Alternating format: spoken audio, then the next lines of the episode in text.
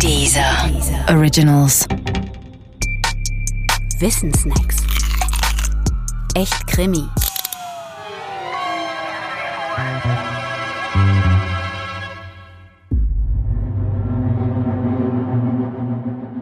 Serienmörderforschung.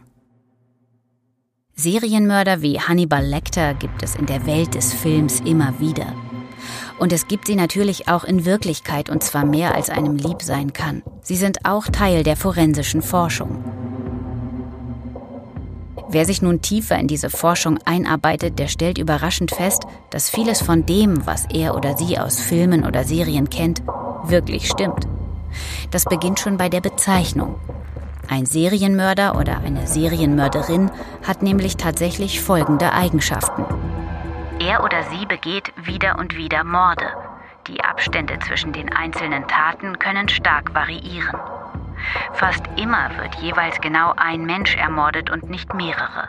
Zwischen Mörder und Opfer besteht keine oder nur eine lockere oder zufällige Beziehung. Der Mörder hat nur das Motiv, das Opfer zu töten. Er tötet aus inneren Motiven, nicht aus äußerlich erkennbaren. Hinsichtlich der inneren Motive gibt es mehrere Versuche, diese zu typologisieren. Einer dieser Versuche unterscheidet folgende vier Typen. Den visionären, den missionsorientierten, den hedonistischen und den machtkontrollierenden Typ. Der visionäre Typ hört Stimmen, denen er folgt. Der missionsorientierte Typ hat eine größere Aufgabe, zum Beispiel die Welt von Prostituierten oder irgendwelchen anderen Personengruppen zu befreien, weil die in seinen Augen böse sind. Jack the Ripper beispielsweise war so ein Man on a Mission. Der hedonistische Typ tötet aus Mordlust und dem machtkontrollierenden Typ schließlich geht es um die Kontrolle und Macht über Leben und Tod. Bei der Fahndung nach Serienmördern werden Fallanalytiker zu Rate gezogen. Manchmal heißen sie auch Profiler.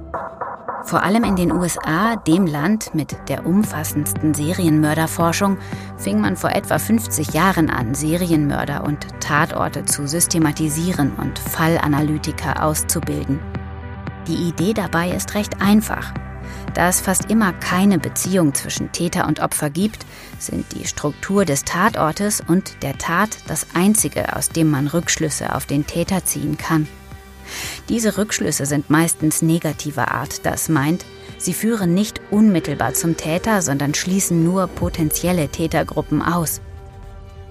Ist beispielsweise das Mordopfer weiblich, dann ist der Täter mit hoher Wahrscheinlichkeit ein Mann und keine Frau.